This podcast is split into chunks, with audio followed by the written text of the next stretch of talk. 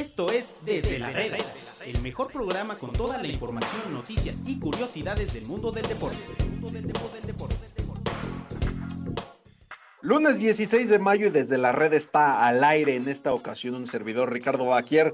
Les acompaña en este programa en la conducción ante la ausencia de Agustín Martínez y de José Pablo Insunza, que son los dos eternos caballeros que les llevan a ustedes la información día a día en este bonito y agradable espacio que, como lo dice su nombre, desde la redacción de Medio Tiempo.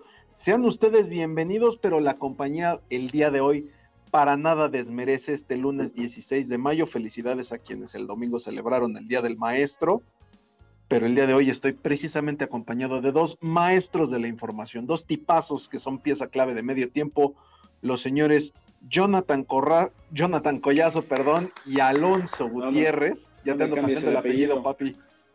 ¿Cómo están, señores? Qué gusto saludarlos. Alonso, estrenándote desde la reda, ¿cómo estás?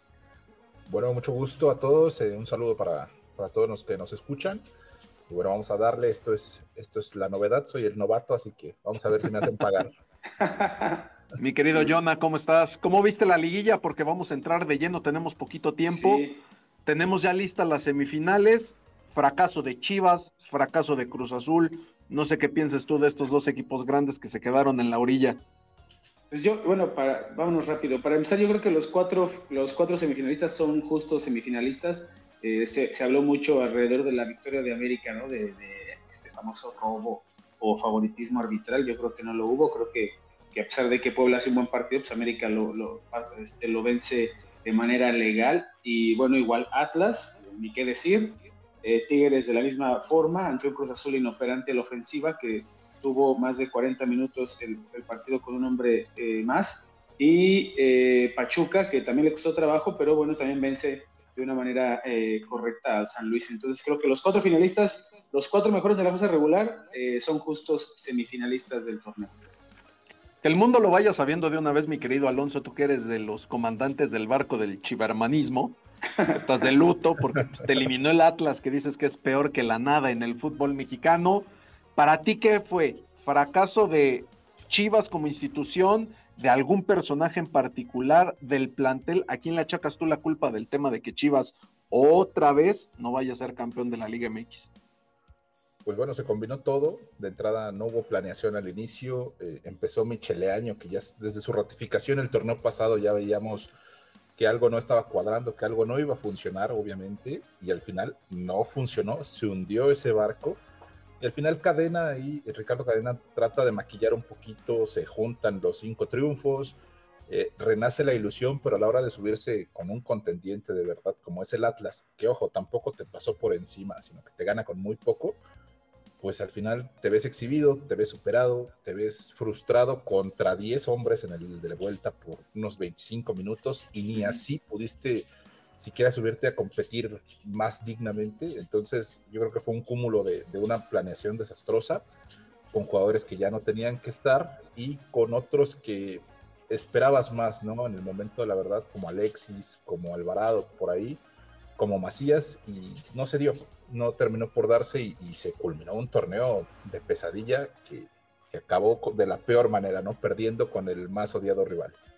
A mí me llama la atención que dices, ya se veía venir lo de Leaño desde que lo anunciaron. O sea, si tú te diste cuenta, ¿por qué no se dio cuenta Mauri? ¿Por qué no se dio cuenta Peláez? ¿Por qué no se dio cuenta la gente que toma decisiones, Jonah? Porque entonces aquí algo no me cuadra. Si Alonso lo entendió, pues qué, o sea, entonces, ¿qué chamba hace el director deportivo? El dueño, pues pareciera que poco y nada a veces le importa lo que ocurra con el Guadalajara. Pues fue, fue el penúltimo equipo que, que cesó al entrenador, ¿no? Después fue León, pero Chivas fue el, penúltimo, si no mal recuerdo, en un proyecto, como bien dice Alonso, que se venía tambaleando desde las primeras jornadas. Para mí no es un fracaso porque si tomamos en cuenta a lo largo de la fase regular, pues estas Chivas no se veía para, o sea, no se veía que fueran a, trascender. Más allá de las cinco victorias que logra Ricardo Cadena y este, este impulso que, le den las últimas fechas y que como Alonso eh, hizo creer a la afición, pues digo, la verdad es que también como, como bien lo dicen, ya cuando se topó con un candidato al título, el actual campeón del fútbol mexicano, un, un, equipo que está muy bien trabajado, que ayer con 10 hombres parecía que jugaban 11 contra 11, pues topó con pared el equipo del rebaño y ahí, ahí es donde queda eh, eh, proyectado la mala, proyectada la mala planeación que se tuvo y las malas decisiones que se tomaron a lo largo de la temporada. Yo te veo sentado como en la silla patronal, Emi Jonah, así respaldo echado para atrás, manitas aquí, o sea, tú en papel de Mauri Vergara, muy, muy dueño, ¿eh? muy dueño de la situación. Estoy aquí en la, en la sala de juntas Palacio Sultán, no sé si debería estar sentado aquí o recargado aquí, pero... Esperemos no haya algún evento importante en breve en esa sala. Bueno, por supuesto, invitar a la gente que nos está sintonizando a través de todas las plataformas, que participe, que comente con nosotros. ¿Con qué se quedan de los cuartos de final? Pues ya decíamos lo de Chivas, bajo la exigencia de un grande, es un fracaso. Lo de Cruz Azul, igual porque Cruz Azul no tiene el pretexto de es que me venden muy caro, es que yo juego solo con mexicanos, es que a Chuchita la bolsearon. Cruz Azul también se quedó ante Tigres, es cierto, un rival que es igualmente poderoso económicamente, con una plantilla vasta, con Miguel Herrera que se la sabe de todas, todas en liguilla, y ahora sale información, Jonah, de que Juan Reynoso parece haber dirigido ya su último partido con la máquina. Sí, así es. Ahorita en medio tiempo vamos a, para la gente que nos esté viendo y pueda eh, meterse al sitio para leer la, nota que, ya traemos. Mira, nada, este productor sí eh, está al tiro, papá. Sí, sí, sí, está, está en todo, ¿eh? eh para que vean la nota la de, la, de, la, salida de la salida de Juan Reynoso, que también hay, hay, digo, la verdad ayer también jugaron contra un futbolista menos y Cruz Azul también no pudo aprovechar son dos bastantes, son dos juegos muy malos de Tigres. A mí la verdad los dos juegos se me hicieron bastante malos, poca llegada, por ahí eh, Jurado salva dos, pero jugando muy mal y Cruz Azul ni con 11 hombres pudo, pudo vencer a este equipo de Miguel Herrera que venía haciendo bien las cosas y no sea su consideración, creo que desde la jornada 17, 17 ha venido un poco a la baja. Dicen por ahí que sobre el muerto las coronas, entonces dejemos de hablar de los que ya no están para algunos fracaso, para otros la verdad es que hicieron mucho más de lo que se pensaba, como el San Luis, el enfrentar a Pachuca, el Puebla y ya sabemos la eterna polémica arbitral con el América, pero vamos a meternos al tema de semifinales, mi querido Alonso. Pachuca contra América y tenemos también a Tigres contra Atlas. De estas dos series, ¿cuál es la que más te gusta? ¿Cuál es a la que ves más interesante y de dónde podría salir el eventual campeón? Yo creo que el campeón sale de, Pachuca contra América. Como bien dice Jonah, Tigres viene, viene muy, a la baja, viene flaqueando en ciertos aspectos, como, como antes, él ya no tiene esa pegada ofensiva, o por lo menos ahora mismo no parece tenerla. Cruz Azul, eh, si hubiera tenido un poquito más de suerte, porque tampoco es que desplegara un gran fútbol, los hubiera dejado fuera en el volcán.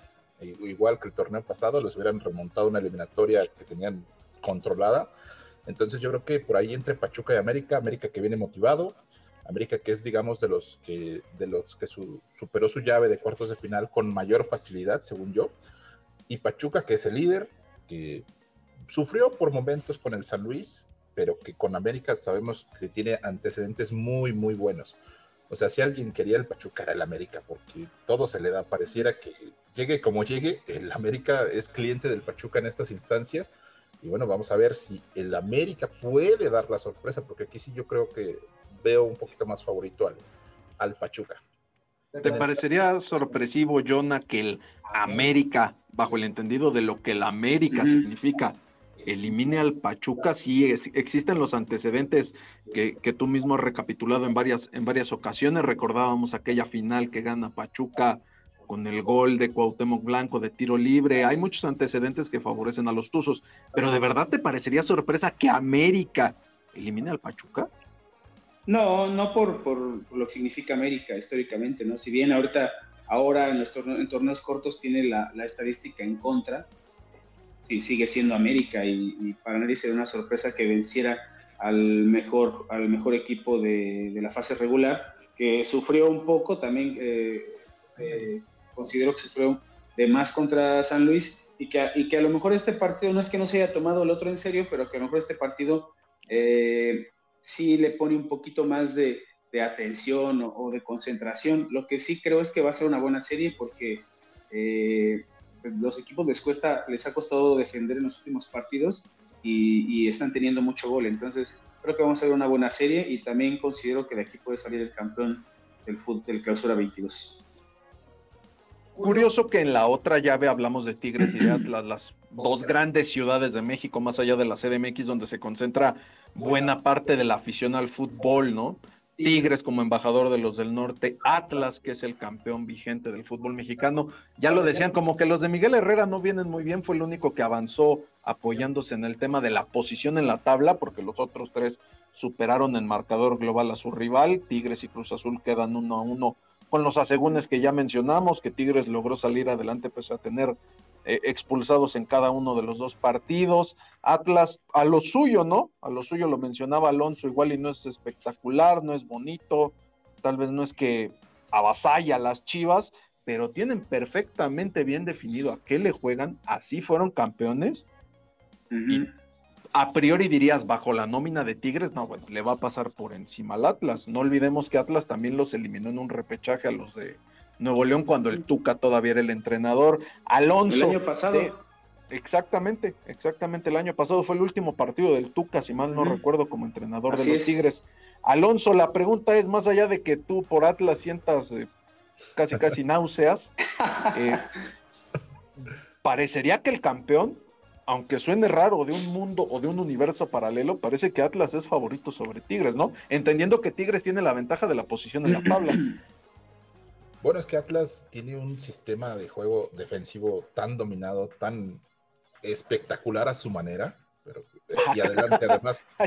¿Cómo es espectacular a su manera el Atlas? Cuéntame. A su manera es espectacular para el que le guste el juego defensivo. Todos juegan aquí, todos juegan los. O sea, Raúl Arias este, siente mariposas en el estómago.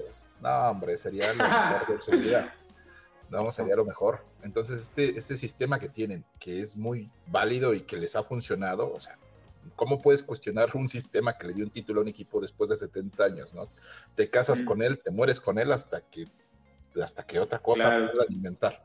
Entonces, por ahí yo creo que ese sistema los puede poner como favoritos, sobre todo si, si hacen un marcaje especial sobre Tiñac, sobre Charlie González, algún, algún marcaje, pues ya no tan especial, pero sí, sí considerando las virtudes defensivas de Atlas. Hay que recordar que ni siquiera contaron con Anderson Santamaría en la serie con Chivas, ¿no? Solamente sobre el final. Y aún así se vieron muy sólidos, muy fuertes y además adelante tienen a dos toros como Furch y como Quiñones que no les ganas una pelota, ¿no? O sea, ellos dos solitos tenían locos a la defensa de Chivas. Entonces. Oye, el Tiva Sepúlveda, pobre, lo traían como costal de papas, ¿eh? No ganaba una. Una el tío Sepúlveda tiene un cuerpo de linebacker de fútbol americano y aún así se veía, se veía pequeño, se veía dominado por Quiñones, ¿no? Entonces, si te sueltan ese par de, leones, de animales al frente, pues bueno, vas a sufrir y vas a sufrir mucho. Sobre todo con oh, Tigres. Pobre de Huguito Ayala, ¿eh? Ya lo vi. Viene Hugo Ayala, viene Jesús Angulo, que los conoce, pero sabe lo que es, ¿no? También Jesús Angulo no ha firmado uno de sus mejores torneos y más allá de lo que pueda aportarles Guido Pizarro por ahí, no van a contar con Aquino, que digamos es uno de los velocistas, entonces hay que ver quién va a estar en esa banda. Jesús Dueñas tampoco es un gran velocista, entonces va a ser interesante cómo Miguel Herrera tenga que, tenga que acomodar a su, a su equipo para no sufrir otra eliminación cuando pareciera que en el papel por la nómina tendría que arrasar a todos. Nada más un dato curioso, cuando Miguel Herrera tuvo su primera etapa en el América, en sus dos primeros torneos se quedó en semifinales. Ya le pasó en el primer semestre con Tigres, habrá que ver si no se le repite. Y ya en el tercero fue campeón con América. A ver si nos sigue la misma tendencia. Que no digan que estamos echando la sale, son solamente números, estadísticas, no la gente Tigre se va a violentar. o a lo mejor sí. nada más rapidísimo para terminar con el tema de Liga MX, compartir los horarios los horarios es importante que nuestro auditorio lo sepa. Eh, por reglamento se tiene que jugar ya sea en miércoles o en jueves y la vuelta pues, sábado domingo respectivamente. El señor productor, como siempre, está en todo, así es que mi querido Jonah, por favor, si le compartes a todos quienes nos están escuchando, que tal vez no nos ven, pero sí nos escuchan a través de, Spotify o de cualquier otra plataforma, que sepan los horarios. Sí, bueno, y abre esta serie de semifinales con con la llave entre Tigres, bueno, la visita de Tigres al Estadio Jalisco el miércoles 18, 18 de mayo, me parece que es a las. ya te metieron Zoom, ya te metieron Zoom. Sí, sí, sí, porque ya, ya estaba cerrando los ojos como.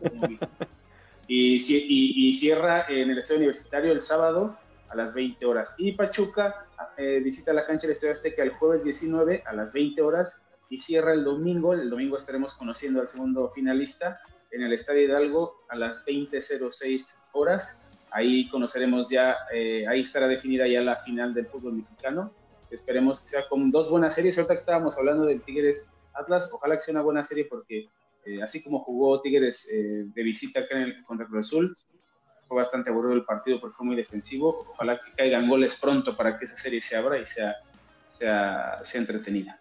Veremos, veremos. Tigres contra Atlas, entonces miércoles y sábado, Pachuca contra América en jueves y en domingo, es decir, por ahí del domingo a las 10 de la noche aproximadamente, ya sabremos cuál es la final del clausura 2022. Y seguimos hablando de temas de fútbol, pero vámonos del otro lado del mundo, brinquemos el charco, lleguemos hasta España, donde la noticia, por supuesto, es Kylian Mbappé.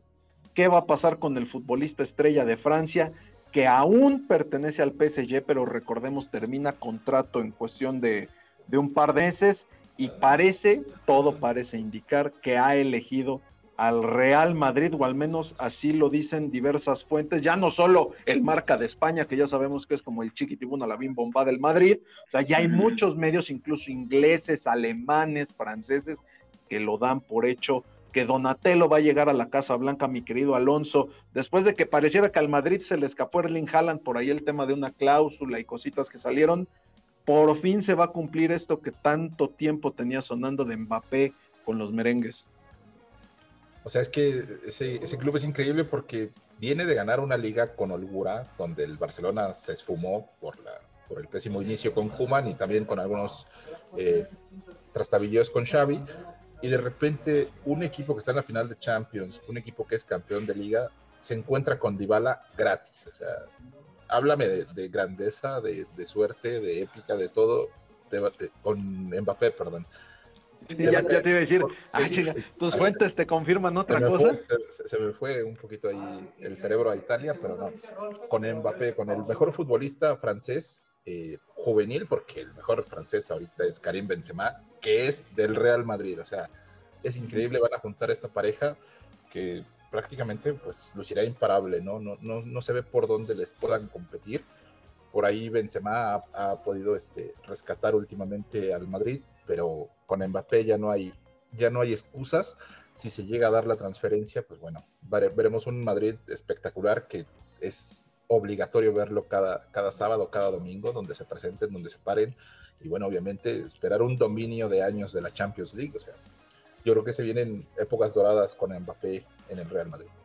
A Eden Hazard ya lo pueden ir vendiendo por ahí al Monarcas Morelia, que le den la número 7 Mbappé, ¿no, mi querido Jonah? A, Mazatlán, a Mazatlán, a donde sea. Para suplir a Marquito Fabián. Sí, no, al FC Juárez si quiere. ese, eh, el otra vez estaban, estaban, estábamos escuchando de las peores ventas con el, caso de, ah, se me fue el nombre de, Barcelona que llegó de Liverpool. Cutiño. De Cutiño, ¿no? De, con la diferencia en la que lo compra Barcelona y el que lo vende, que lo tuvo que vender y bueno, no sé si vaya a ser el caso con Hazard, pero también una, una compra bastante mala del Real Madrid. Y bueno, esperando a que se oficialice el fichaje, eh, que seguramente será uno de los más sonados o el más sonado de este verano, ya, ya, se, ya se habló del de, de Haaland, seguramente será el más sonado del verano. Y también pues ver qué puede hacer eh, Donatello en este equipo, ¿no? Se espera mucho de él por todo lo que ha hecho, lo que ha hecho con la selección de Francia. Imagínense esta Francia que va a llegar al Mundial de Qatar 2022 con, la, con una delantera del Real Madrid eh, que se van a estar combinando por lo menos tres meses antes de la competencia. Exactamente, y, tremendo valor lo que tiene lo del Madrid por el hecho de que Hazard es un cero en la izquierda, Bale está más preocupado en jugar golf. Los dos futbolistas más caros en la historia del Real Madrid, las dos compras más caras de los merengues de todos los tiempos, que uno se va a ir gratis, lo de Bale es un hecho. Hazard, pues habrá que ver si le sacan aunque unos 15 milloncitos de euros, porque no se ve que les dé para más después de haberle metido más de 100 millones, pero no perder de vista que el Madrid lo que necesita, o por lo menos lo que ha exhibido mayores falencias es en la zona defensiva, y ahí es donde el fichaje de Antonio Rudiger del Chelsea se da ya prácticamente por hecho y tienen en la mira a Aurelien Chouameni, que es una de las grandes promesas también de Francia, un mediocampista defensivo de apenas 18 años del Mónaco, que se dice andan pidiendo por ahí de 60 millones de euros, y la importancia de que Mbappé te llegue gratis para ese dinero que no gastas en primas de fichajes, pues te dé para buscar a alguien más, ¿no? Sí, bueno, el Madrid tiene, tiene esa fortuna, ese mercado, que cómo le puedes decir que no a, un equipo de, tal envergadura, ¿no? O sea, no, no puedes. Simple y sencillamente te busca el Madrid, pues bueno, descartas a las otras opciones. Y vamos a ver cómo arma eh, Carleto Ancelotti. Por ahí la defensa es, su, su, asignación, porque a últimos partidos no se puede negar, jugó Jesús Vallejo, que sería titular en el Granada. Imagínate cómo. el, Cheto, el Cheto Leaño parece Beckenbauer al lado de Vallejo. Pero aún así Vallejo no fue, digamos, lo más sorpresivo, sino ver a Carvajal de central, eso sí fue, eh, ahí sí te das cuenta de que por mucho que seas el Madrid, si no haces una planeación, también te pueden castigar, te pueden lastimar, ¿no? Al final te acabas resolviendo, pero con estos refuerzos, si apuntalan bien las zonas donde, donde necesitan, no, no veo competencia para el Madrid en España, al menos por varios años. Perfecto. Bueno, vámonos despidiendo porque como les dije, el día de hoy es un programa breve. Nada más por último, Alonso, dinos cuáles son las finales de conferencia en la NBA, si eres tan amable. Pues bueno, en, el, en la conferencia del este quedaron los Miami Heat, que eliminaron ya este, a los Philadelphia Sixers, una exhibición de Jimmy Butler, van ante los Boston Celtics, este, este cuadro que se deshizo del campeón, los Milwaukee Bucks. Giannis Antetokounmpo no pudo con Jason Tatum y compañía, entonces quedan definidos Celtics o Heat estarán en, la final, en las finales de la NBA. Y del lado del oeste, Luka Doncic guió a los Mavericks de Dallas por fin. Pero infla el pecho, infla el pecho, dilo con orgullo. Sí, bueno, Luka Doncic, el, mejor basquetbolista hoy por hoy, pero enfrente va a estar eh, eh, otro de los mejores. Un tal Stephen Curry. Como es, eh, como es Stephen Curry, ¿no? Pareciera que los Warriors empezaron muy, muy endebles la campaña y de repente todas las pelotas entran, todos los triples volvieron a, caer. Clay Thompson parece que está volviendo, Draymond Green y su defensiva, entonces va a ser una serie muy, muy, muy vistosa. Vamos a ver qué diseñan los, Warriors para detener a, a Doncic y del otro lado vamos a ver qué puede hacer Dallas con, una buena defensa. ¿eh? Destacaron contra los Suns, pero ya sabemos cómo son los tripleros de, de los Warriors. Así es, perfecto. Bueno, a nombre de los señores Alonso Gutiérrez, Jonathan Collazo, un servidor Ricardo Baquier, esta fue la edición express desde la Reda. Muchísimas gracias por sintonizarnos. Recuerden revisar toda la información deportiva, lo más importante a través de medio tiempo en nuestras redes sociales, en el portal oficial. Y el día de mañana por aquí estará el señor Agustín Martínez de León, el señor José Pablo Insunza, o si ninguno de los dos se digna, pues aquí estaremos otra vez salvándoles el changarro. Vámonos, señores, muchísimas gracias. Gracias por Esto fue Desde la Reda. Los esperamos mañana con más información del mundo del deporte.